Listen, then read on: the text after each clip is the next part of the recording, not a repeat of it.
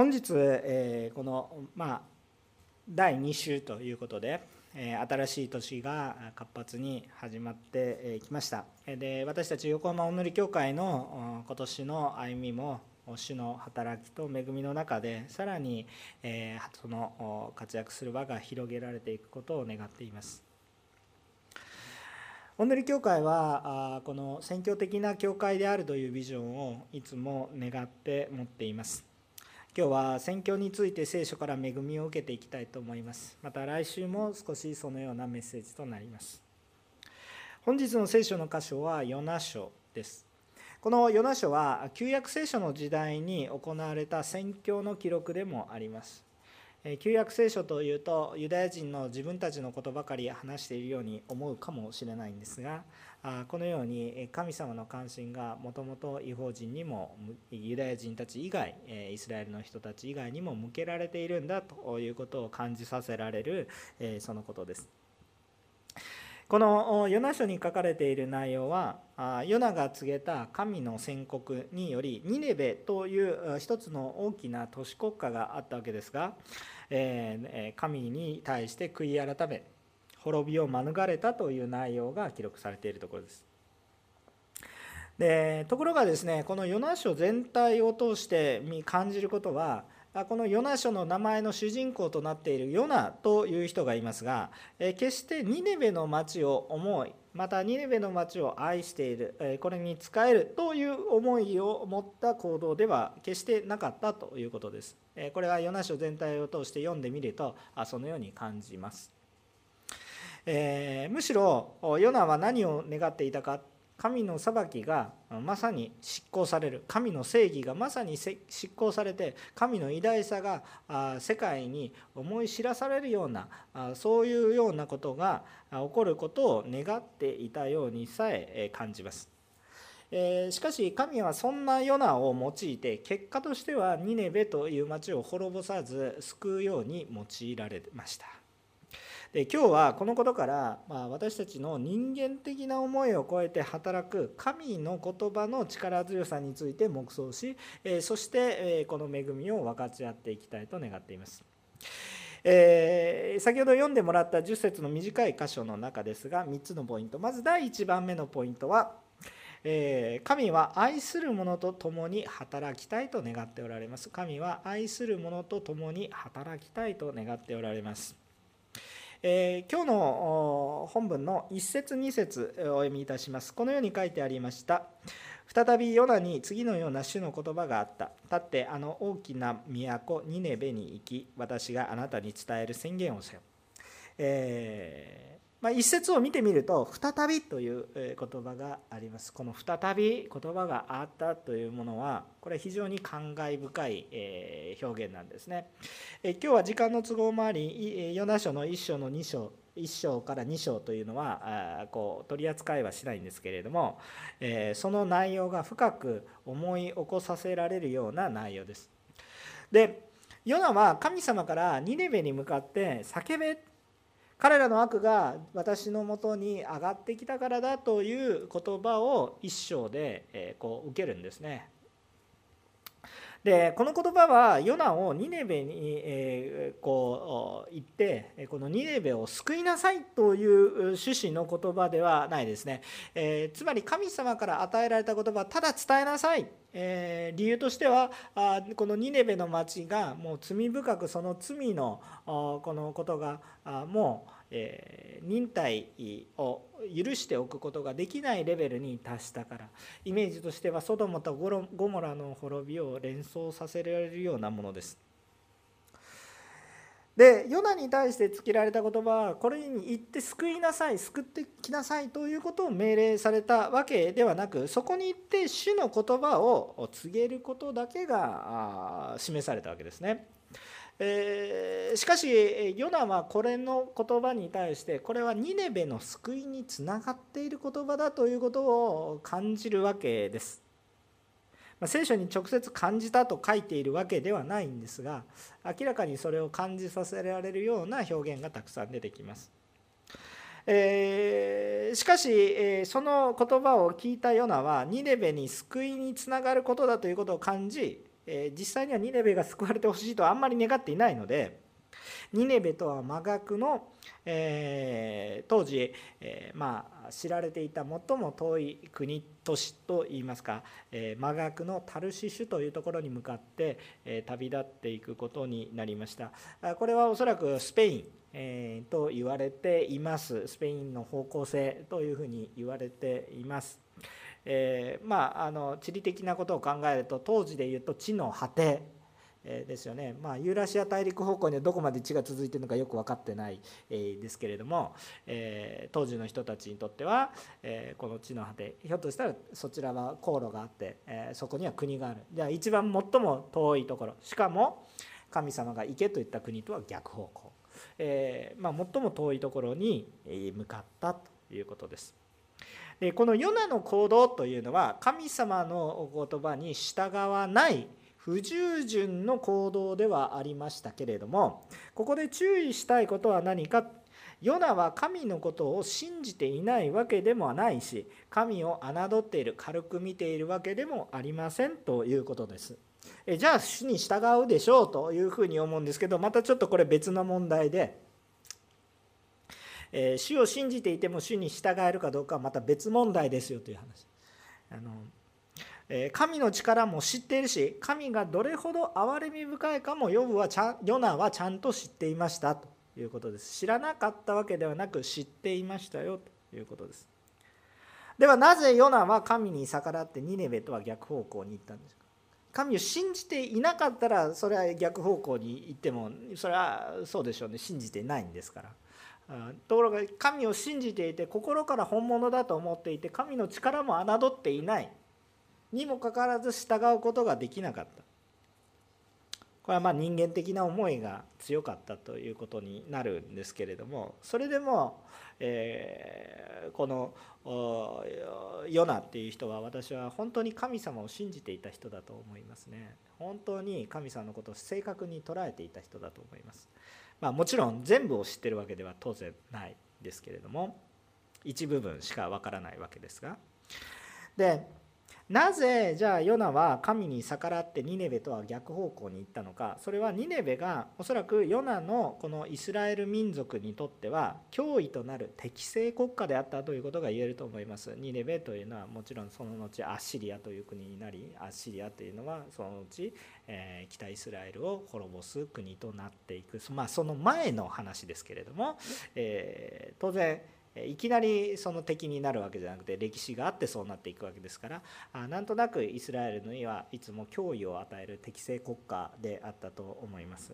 ですから救われるよりも滅びることを願っているそのような感覚があるわけですよね。命がけの戦いの話ですからね。でで実際にヨナは神を信じていないわけでもなかったということいつも言っています。でなぜならヨナがタルシシュに向かったからです。皆さん神の力を信じていないのであるならば別に神の言葉があったなと感じたとしても皆さん生活を全て捨ててタルシシュつまりまだ訳のわからない土地に行きますかというと行かないです。えー、神を信じていないものは神の言葉があったそんなものはへでもないと言って自分の生活を続けます当たり前の話ですけれども。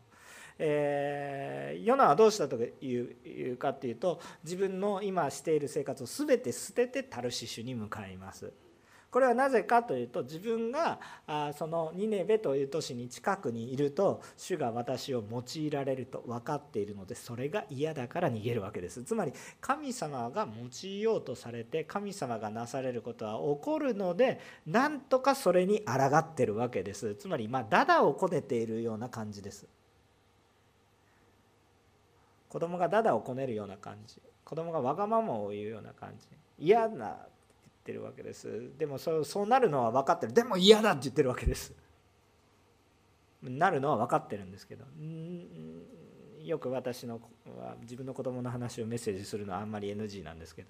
よく私の子供も何かこう行かないといけないっていうのは分かっていても行かない。私は一人でいるともうみんな行っても私は一人でお留守番するとか言って、えー、言うわけですけどみんなが行くと私は行くというふうになるわけですけれども、えー、まあ、そういう感じです。別に無視をしてるわけでも侮ってるわけでも嫌いなわけでもないですけれども今は嫌だという話です。そうそういうことなんです。でも子供の話だと柔らかい話ですけど同じことを自分たちに適用するとどうでしょうか、えー、そんなに楽な話ではないですね。自分たちの国を滅ぼしそうな国を救いに行かないといけないということです。実際には救いに行くということじゃなくて滅びを宣言しに行くということなんですがそれすらも嫌だということです。なぜならばヨナはおそらくその奥にある神様が滅ぼそうとしているわけじゃなくて救いたいんだなというのを感じるからだと思います。でも単に単純に滅ぼしたければ不意打ちすればいいんですよね。何にも宣言しないでバーンって滅ぼしたらいいんです。神の裁きですって言ってね。滅ぼしたらいいわけです。その方がやりやすいわけです。なんでわざわざ滅ぼすよって言いに行かないといけないんですか？滅ぼしたらいいじゃないですか。ということですよね。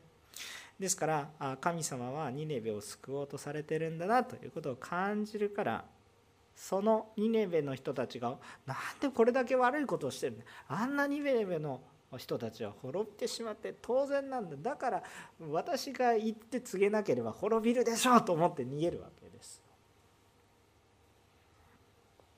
しかし神様はタリシシュに向かうヨナの船に嵐を送りそしてヨナが水の中にいろんな経緯を省いていますけれども水の中にえ海の中に落ちることになりそして大きな魚に食われ、え食われるんですけどバラバラシャークで丸飲みされ、えそして腹の中に飲み込ませ3日3晩ヨナを生かされます。こういう不思議なことをなされます、えでヨナがえ神の言葉に従うように不思議なことをたくさんたくさん神様がえ行われます。結果その腹の魚の腹の中でヨナは悔い改めに導かれヨナは主の言葉に従うように変えられていきます。そして、まあ、2章の最後の方なんですが2章の9節に、えー、もうこう救いは主のものですって最後に告白するんですね。救いは主のものですって、ね、私がどうのこうの考えるんじゃなくて神様の働きは神様のもともと私がどうのこうの私が好きだとか嫌いだとかじゃなくて主が決められること神様が決められることですよ。という告白に最終的には至ったわけなんです。でこのような流れがあったことを覚えながらそして再びヨナにかつてあった言葉が下るわけです。立ってあの大きな都ニネベに行き私があなたに伝える宣言をしなさい。この宣言はねそんなに大きな何て言うんですかねえー、何か重い宣言じゃなくてとにかくそこに行って滅びを宣言しなさいということだけだったんですね。え、ですから3節4節じゃあその言って、え、ヨナがした内容ですね。ヨナがした内容は3節4節たった2節にしかニネベで彼がした内容は2節しか書かれてないですね、えー、3節4節読みますヨナは主の言葉通りに立ってニネベに行ったニネベは生き巡るのに3日かかるほどの非常に大きな都であった。ヨナはその都に入ってまず1日分の道のりを歩き回って叫んだ。あと40日するとニネベは滅びる。以上です。ヨナがしたことは以上。まあ、それなりに大変だと思いますね。3日かかるんですから3日練り歩いたんでしょうか。とにかくヨナは今度は主の御心に従いニネベの町に主の言葉を伝えました。で神はこのように、え神が愛するものがちょっとちょっとちょっと表現が難しいですからちょっともう一回言います。神が愛するものがこれここまで主語ね。神が愛するものねが神が愛するもののためにまた別のまた別の愛するものがいてまあ、ちょっと2つだと分かりやすいね。この人を神様が愛されている。この神様が愛されている人が他にも神様が愛されている人たちがいてその人たちのために働くことを願っています。神と共に。使えることを願っていらっしゃるんです。そのためにそのように神の愛する者が神様の他に神様が愛する者のために使えるようにするためにロークを惜しまないんです。ロークを惜しまない。究極的に言うと十字架になります。命さえも惜します惜しみません。さあ共に生きるため愛する者が私もそうだけど他にも共に生きるため愛する者が一部分だけじゃなくてみんな共に歩むために全力を尽くしますよ。ということですね。だから愛する者が神様と共に歩むことのために主はロークを惜しみませんよ。だから第1番目のことは神を愛する者と共神は愛する者と共に働きたいと願っておられるんだということです。ヨナのようにね嫌だ嫌だって言ってるけどやっぱり一緒に行こうよって。ポイッと捨ててじゃあ勝手にしなさいって言って私行くよじゃなくて一緒に行きますよって。そのためにお付き合いするわけです。もういろんなことをだいぶいろんなことをして、ポイッと捨てるんじゃなくて一緒に行きますよ。一言で言うとヨナの弟子訓練があったわけですね。ここでねヨナの弟子訓練が行われた。神は愛する者と共に働きたいと思っておられるということですね。さあ2番目のポイントです、まあ、よく言う言葉ですけれども主の御言葉に力がある。主の御言葉に力がある。主の御言葉に力がある。5節から9節ヨナがしたことに対しての反応が書かれてあります。5節から9節をお読みします。するとニベベの人たちは人々は神を信じ断食を呼びかけ身分の高いものから低いものまで荒布をまとった。このことがニネベの王の耳に入ると彼は王座から立ち上がって王服を脱ぎ捨てて荒布をまとい灰の上に座った。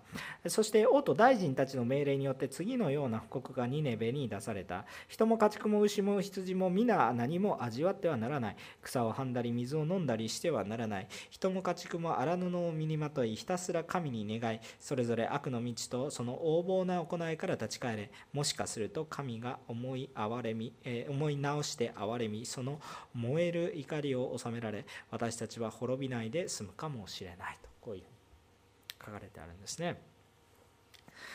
はい、4節でヨナは主の言葉をニネベに町に、え、宣告しました、え、でもこの内容は先ほども言ったように40日後にニネベが滅びるという内容だけです。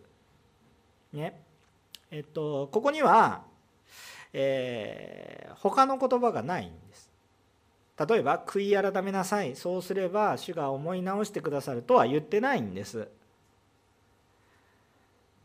あもしくは神に立ち返れ、ね、神はあなたを愛しておられる。違法人ですら愛されるんだ。なんていう言葉はないんです。ヨナが伝えた言葉はしかも神様がヨナにこの町に伝えようと言った言葉は40日後に滅びると言ってるだけです。それを伝える。それを伝えるのも嫌だったんですね。ヨナっていうのは別にそのさらに救いがあるなんていう言葉は言いたくない人なので、え、滅びることを願っているということ以上に正しさを求めてたんだと思うんですね。正しさを求めてたんだと思うんですよね、え、ちゃんと神を信じて神を信じていない者はそれなりに罰を受けるでしょうとそういう正しさを求めて。ああんなニネベの横暴な傲慢なやつらは滅びるのが良いと思っていたのかもしれない、えーえー、むしろ自分たちを守るために滅びてほしいと思っていたのかもしれない。さまざまな思いがあったかとは思います。現実的にはいろんな人々ともし語り合ったのであるならば他の言葉もあったかもしれないけれども彼が伝えた言葉の要約は40日後にニネバが滅びるということだけだったと思いますね。悔い改めや神による救いの可能性については一切触れられていません。ところが5節以下、え、何が起こったかというと国を挙げての断食と悔い改めが始まっていきます。国を挙げてですよ。国を挙げてですよ。緊急事態宣言どころのレベルじゃないですよ。従わなかったら殺すくらいの勢いの時代ですよね。王霊が下るとそういう時代ですよね。えーと、国を挙げての悔い改めが始まります。なんとそれは人間だけじゃなくて家畜に至るまで徹底した悔い改めと断食が起こります。ね、皆さんねこのふんふんと読んでるかもしれないしふんふんと読んでない人は感謝だなと思うんですけれども4節とこの5節の間には人間的には理解不能な飛躍があります。話がつながらない。つながってるようですがつながらない。現実的じゃないんです。非常に非現実的。非常に理解に苦しむ。あのもし皆さんがこのヨナ書を何かの物語小説何かこうちょ物語としてそういうふうに皆さんが聖書を読む。何か神話のように聖書を読むんだったらふんふんと読めます。その読み方は皆さん間違ってます。根本的に違います。根本的におかしいその読み方は。現実として捉えて読むんですね。いや現実なんですね。歴史なんですよ。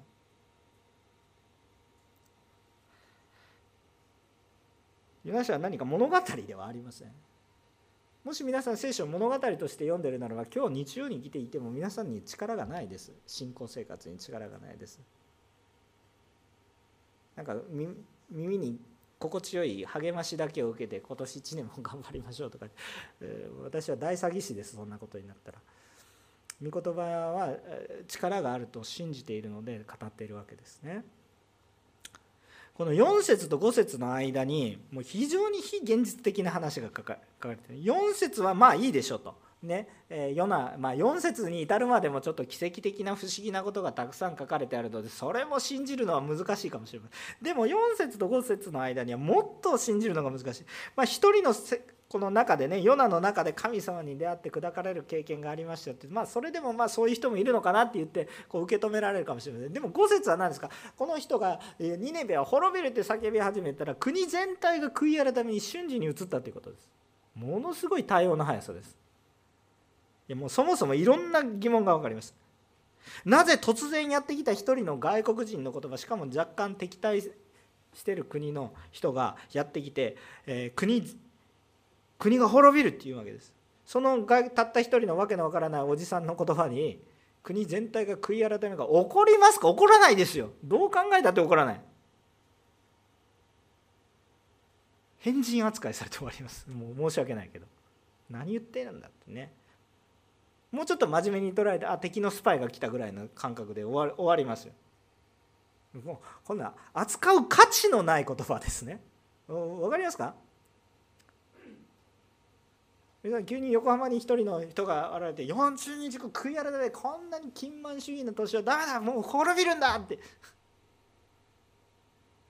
言われて「大丈夫ですかね?」って言って「はいピピピちょっとうるさいおじさんがいるんですけどはいピピピピピ」って警察が来てね「ちょっと黙りなさいよ。ちょっと騒音罪でちょっと罪まではいかないけどちょっと迷惑になるからね。迷惑防止条例でちょっと黙ってください」って言って「はいはい」っていう感じで終わると思います。常識的な判断ですよね。そう思いませんか？常識的な判断だと思いますそれがね。ところがこのニネベに起こったのは国全体を通しての悔い改めが起こったんです。もう私はこれいくら考えても理解できません。いや牧師ですけど 人間的にいくらいくら考えてもそれは起こらないと思います。私もね日本でね長く選挙伝道しています。ロボ伝道を何回もしたこともあります。道端でね。あの単に賛美をしたらみんな迷惑にならないからだろうかとそういうようなレベルじゃなくてもう学生の時からもう「ダメですよ」って本当に信じてくださいねってやったこともあります。かといって全然学校全体が悔い改めるとかね、えー、皆さん家でやってみてください。もう悔い改め滅びるって、まあ、もちろん神様に示されないとそれやったって効果ないんですけれどもでもでも家族が救われることも主は願われてるはずだよなと思ってやったとしても「はいはいうるさいですよね」と言ってむしろ迫害にあったりとかねあるでしょう。これ理解できないです。多くの人の殉教があるのになぜこういうことが起こるのか。人間的な説明ができないばかりではなく、まあ、不可能だと言ってもいいと思いますね。説明できないんですねいや神の言葉を聞いて滅びるって言われたから滅びちゃまずいから愛悔い改めましたってそういうなんかねものすごくこうおとぎ話の話だとそれは分かりますけれどもね分かりますけれどもそういう確かにそういう理由はつながるんですけどそれ現実的につながらないですね。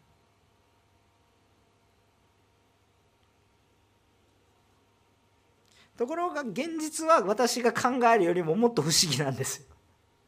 現実的にはつながらないと思っている私の考えの方が非現実なんです。現実に起こったことは何かって言ったらニネベの町が救われたという現実。ニネベの町が家畜に至るまで悔い改めたということです。こっちの現実があるんです。聖書の中にこういうことがたくさん起こってきています。病が癒された者が起こ歩けなかった者が歩いているのを見て歩けるはずがないって言ってる人たちがいるんだけど実際歩いているので何も言えなくなったっていうことがイエス様が何回も起こされましたけれどもそういう現実がこれです横浜のり教会にもそういう現実がたくさん起こってくることを信じます。だって同じ神様を信じてますから。ただ問題は私たちの願いじゃないですよ。ちゃんとヨナが願ったことじゃないですよこれは。注意しておきたいんですけれども。注意しておきたいところですけど。私たちの理想通りにはいかないです。教会の歩みもそうです。ね私たち教会の計画を立てます。それは私たちの計画で主の計画はもっとまた別なところにある。だからそのギャップを埋めていく作業が必要ですね。だから祈り求め悔い改め主と交わっていくわけですがちょっと話が飛びました。私たちの中にも多くの場合人の力で御言葉を伝えようとしますね。人の力で御言葉。もちろんね一生懸命主がね御言葉伝えなさいって御言葉通りだからね。地に出て行ってね御言葉伝えなさいってこれ御言葉通りだから。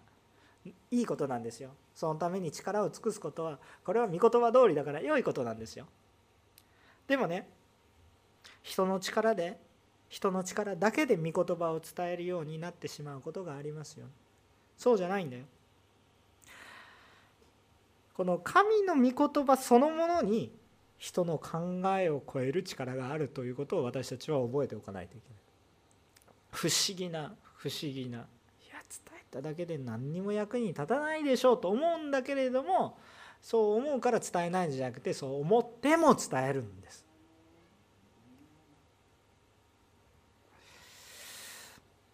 私たち多くの場合人間だけの力に頼って伝えようとすると、え伝えたら迷惑じゃないかなと。配慮が働きすぎてしまったりします。必要のない配慮で主が伝えなさいと言ったら伝えるんです。これは非常に重要なことです。人を配慮することが間違いではありません。それはとっても大切なことです。人を愛することにもつながっています。それはとっても大切なことです。でも私たちの生活の中に便利な言葉があっておせっかいという言葉があります。それは伝える方がおせっかいなのか伝えないことがおせっかいなのか本当は伝えた方が良いことを伝えないということはおせっかい逆の意味でおせっかいです。神様がなそうとされてることを私が勝手におせっかいしてるんです。行き過ぎた配慮ということです。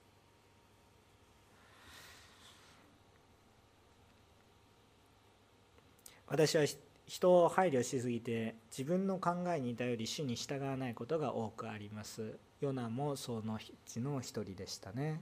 人に配慮したわけですよ。当然多くの国民が苦しむことになる。ニネベが存続すれば多くの国民がしんどいことになる。現実にはそうなりますしね。滅びた方がいい。いやそうそうかなというふうに思うわけですよ。でも自分の考えを超えた神の考えが正しいとして主に従っていく。ヨナ書はですね救いを心から望んでいないものから発せられた神の言葉でさえ国を変えるということが示唆されています。国を変えたいと思っている国を救いたいと思っている人の言葉じゃなくて滅んでもいいよと思っている人の言葉でさえ用いてただその人の言葉じゃないですよ。その人の唇から神の言葉が発せられたことによってその神の言葉が働いて人間的にはどう理解することもできない現象が起こったということです。でこれを人間的にいくらどうこうだああだこうだって考えるのはナンセンスなんです。つまり理解ができない働きだから。不思議なことが起こった。人には理解できないことがあった。ただ滅びるよって伝えたら多くの人が救われた。皆さんやってみてごらんなさい。自分のタイミングでやってみてください。何の効果もないですよ。やったら分かります。あともうそんなことしてたらダメだよっていくらね自分の子供や息子にねもうちょっと現実的な話でもうこんなうだうだうだうだいつもやってたらダメだよ。ちゃんと毎日ちゃんと勉強してやりなさいって言ったってそんな現実的に非常に分かりやすい言葉だって聞かないでしょ。人間の力でやってごらんなさい。何の意味もないです。ところがこのヨナの言葉を用いられたわけです。不思議なことです。ヨナが素晴らしいからですか？ヨナは素晴らしい人だったとは思いますがそんな力はないと思います。これはね逆に捉えると主の言葉を伝えるのには謙遜にもさせられるなっていう聖書箇所だと思うんですよ。もしねもし皆さんですね例えば伝道集会をしました。もしくは個人伝道をしました。あもしくは誰かが相談に来ました。でその人がねその人が自分の相談がきっかけとなって自分のお話がきっかけとなって救われた。ああ私はよくやったと思いますか？はい違います。私の言葉には力がありませんでした。救いは神のものです。主が働かれた。私がいくらグッドアドバイスをしたところで大したことはないです。主の言葉が働いた時にこの人が触れられたんです。私の言葉がこの人の金銭に触れたんじゃなくて主の言葉が触れないと人は根本的には変わらないということです。でも逆に勇気も与えもします。じゃあ私には何の意味もない。そんなこともないです。逆に勇気も与えます。それはどういうことなんですか？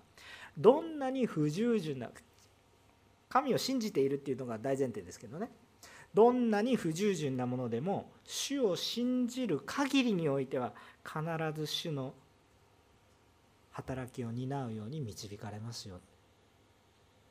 だってもう世の逆らってるわけですからね。お前行けって言って、まあ、皆さんね牧師がこれしなさいって言われてちょっと申し訳ないですけどその日忙しくて、まあ、それぐらいはね簡単に言えると思いますがいや簡単かどうか知りませんけれどもねある人とても重く感じる人もいらっしゃると思います。感謝なことですけれども。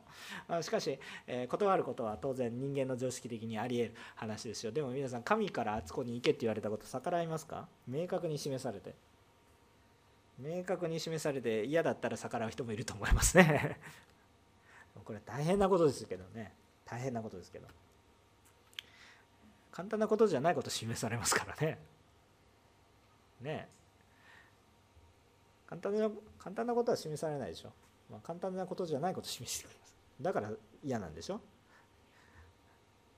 お皿を持ちなさいとか命令されてもねしますよ、もうそのそれはもう簡単にします。そういうそういう話じゃないでしょ。簡単にできないことを示すんでしょ。私の訓練できないように思えるけど、実際はできることなんです。だから実際にするのは神様だから。そのきっかけをただ一歩踏み出しなさいって言ってるだけの話。あとはし、でもできないんです。嫌だから。でも、いや私のようなものは主に従っていないなと思う人もいると思うんですよね。はいでも残念です。嫌でも主に用いられます。だから主を信じ続けてください。皆さんヨナみたいに別にね主に示されたからって真逆のとこ行かないでしょ。皆さんなんかいやもうこのあの人に嫌いな人のところに行ってねえちょっと神様の言葉伝えるの本当に嫌だから今からブラジルに行きますっていう人いないでしょ？いないでしょ？まあ今私たちが行ける一番一番遠いところはブラジルかなと思うんですけどね。単純に地理的な話ですよ霊的な意味で全くないでしょ？単純に地理的。宇宙に行けたら宇宙がいいかもしれませんけど宇宙までちょっと行けないですからね。ちょっとお金がなさすぎて。行けないですからね。ブラジルぐらいだったら全サさん働いたらいけるでしょ？そんな感じです。で行かないでしょ皆さん。ヨナよりマシです。でもヨナは用いられたんですよ。国を救う人になったんですよ。不思議なことですね。だから逆に見ると励ましになります。ああ私のようなものでも用いられます。主を信じる限り。不思議なことです。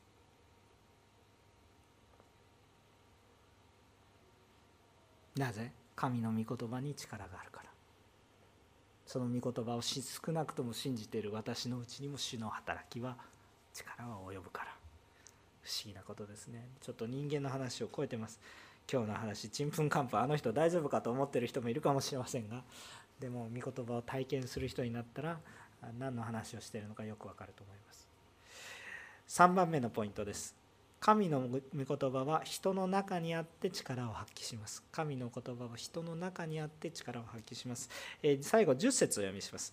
神は彼らの行いすなわち彼らが悪の道から立ち返ったのをご覧になった。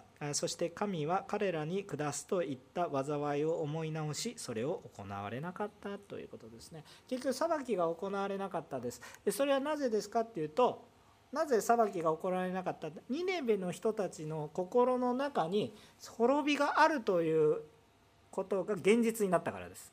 えっと、現実になったっていうのは実際に起こったっていうことじゃなくてその心の中に本当だと思ったっていうことですね。本当だと感じた信じたということです。その言葉を信じ受け入れたということです。それが現実になると受け入れた。つまり神の言葉がヨナを通してただ噂でわーっと広がってるんじゃなくてその言葉が心に刻まれたということです。心に入ったということです。イエス様は救い主ですよという言葉がああそうですね。知識的にはそうですねっていうそういう言葉じゃなくて心に刻まれたということです。信じ受け入れたということです。だから立ち返ったんですね。単なる行動。別にだっていいですか？悔い改めなさいっていうことはもちろん聖書的な真実ではありますね。断食を持って悔い改めなさい。もう聖書的な流れの真実だと思いますけれども、えっと、別に神様は悔い改め断食をすれば救うとは言ってないんです。何度も言いますけど。おっしゃってないんだけれども何が起こったかって彼らが悔い改めた行動そのものその断食をした行動そのものに何か儀式的な行動そのものに効果があったんじゃないんです。皆さん多くの宗教生活がそうなります。皆さんの信仰教会での信仰生活も同じでそれもダメです。何かこれをやってるから大丈夫。これはもう全くもってそれは信仰生活ではないですからね。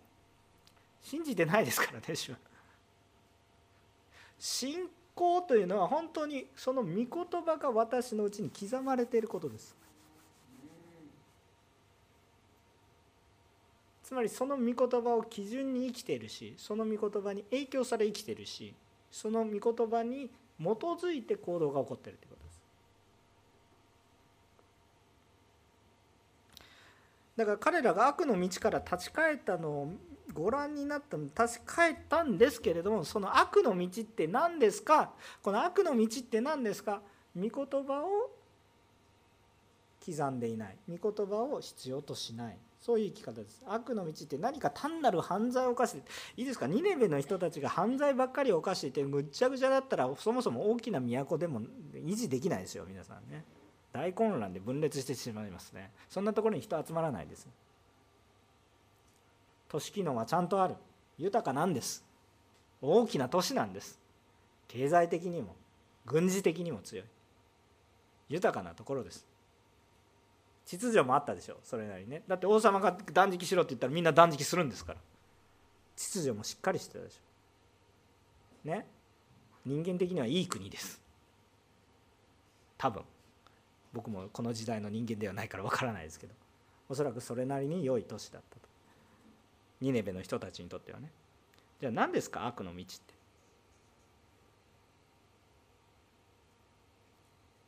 つまりいつも言ってるように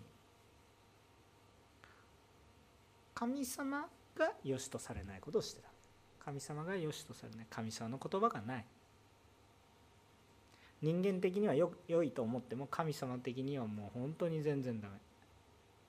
そういうことを行っていたわけだところが彼らの中には滅びるっていう神の言葉が残ったんですよねつまり彼らの生活全てが改善されてるわけではないです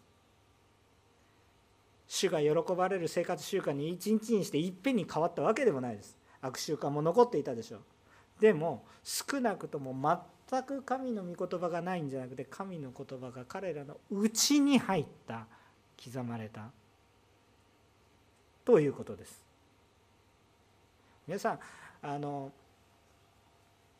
イエス様が救い主だと信じますよね。いや信じない まだ分かんない人もいるかもしれませんが基本的には信じられていると思います。どの御言葉が心に残っていますか？ということですね。その御言葉が私を生かしてるんですよ。どの御言葉ですか？ヨハネの3章16節ですか？他の箇所でもいいですよ、ね、イザヤ書ですか、ね、あなたは高価で立ったいろんな御言葉ありますか？どの御言葉があなたのうちにありますか？御言葉が刻まれてますか？その御言葉に力があります。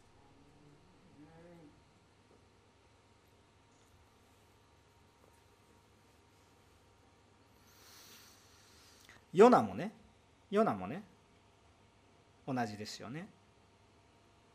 救いは神様のもの。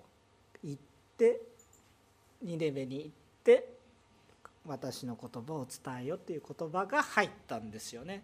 自分のさまざまな判断を超えてそれが行動の基準に入ったんですね。感情は別のところにありますよ。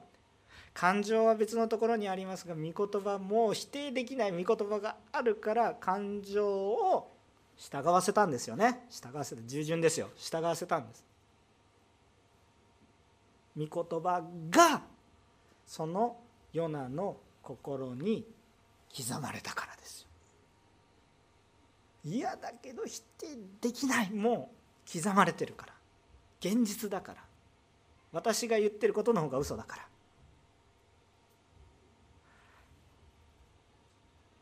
聖書の御言葉も同じで標語にして掲げているんではなくて文字にね、もう、まあ、新明記みたいな話をしてますけれども文字にこう書いている。石の板に10回を刻め。ではなくあなたの心に刻みなさい。主の言葉があなたの心の中にありなさい。神の御言葉っていうのは飾り立てておいて素晴らしいものではないです。神の言葉は私たちのうちにあって素晴らしいものです。教会にあって素晴らしいものです。それは一体何かって言ったらそれを信じる人々の中にいいですか？神の御言葉が力があります。だから神の御言葉だけがあればいいんですっていうことじゃないんです。この御言葉は神は言葉は神であった。ね？その神は何と言ってるんですか？神は人と共にある。インマヌエルの神様。つまり何を言ってるんですか？御言葉を掲げてああ美しい言葉だなじゃなくて御言葉と共に歩む。御言葉がとどまる。神と共に歩む。御言葉が今日私の人生の中に生きる。お言葉通りに好みになりますように。聖書全体が見えますか？マリアがここはお言葉通りお言葉通りに好みになります。だってあの大きな町ニネベに行き同じようなことをイエス様は言いましたよね。全世界に出ていき全ての作られたものに福音をね伝えなさいと。おっしゃられた御言葉は教会つまり主イエスを信じる者に与えられている神の言葉ですよね。不思議な言葉です。であのヨナにできないことを言ったわけじゃなくてヨナに行ってその人たちをみんな救えとは神様は言わないで、ね、行って告げなさいと言ってヨナにできることをしました。言いました、まあ、初めから全くできないことを言わないんですよね。行って王様暗殺してね もうちゃんと布告しなさいとかそういうクーデターを起こせとかそういうことを言ってるわけじゃない。言ってただ神の御言葉を伝えなさい。できることをおっしゃいます。難しいけど。難しいけどできないことじゃなくてできることをおっしゃられます。今日ヨナとニエベの人たちに働かれた同じ主を私たちも信じていますし今日も私たちのうちに御言葉によって生きる力が回復していくということを願います。今日主が示される人を自分の思いを超えてこの人に対して主が示される人に主の言葉だけを伝える私たちでありたいと願います。悔い改めが必要ですね。余計なこと言っちゃうんですね。ついついね。たくさん言います、えー、私の考えよりも主の愛の方が大きい。私が理解できないぐらい考えが大きい主の愛が働きます。現実的に難しいこともありますがそれでもやはり示されることには従順するものでありたいと願います。私たちは自分たちの常識ではなく神の御心によって主の御言葉を伝えるものでありたいと願います。主のご計画は私たちの考えを超えて私たちの考えよりも良いものです。嫌でもそれは私たちにとっても相手にとっても良いものです。結果はより多くの人が主と共に生きるようになります。主を信じて委ねて今年1年間も歩んでいきたいなと思います。宣教師の先生たちのために祈りましょう。ミャンマーの方々のためにも祈りましょう。また今悲しみの中におられる方々のためにも祈りましょう、えー、礼拝の後、あー、ある家族のためにお祈りをしたいですが、えー、どうぞ今は宣教のことを覚えて、ね、お祈りをしていきたいと思います。一言お祈りをいたします。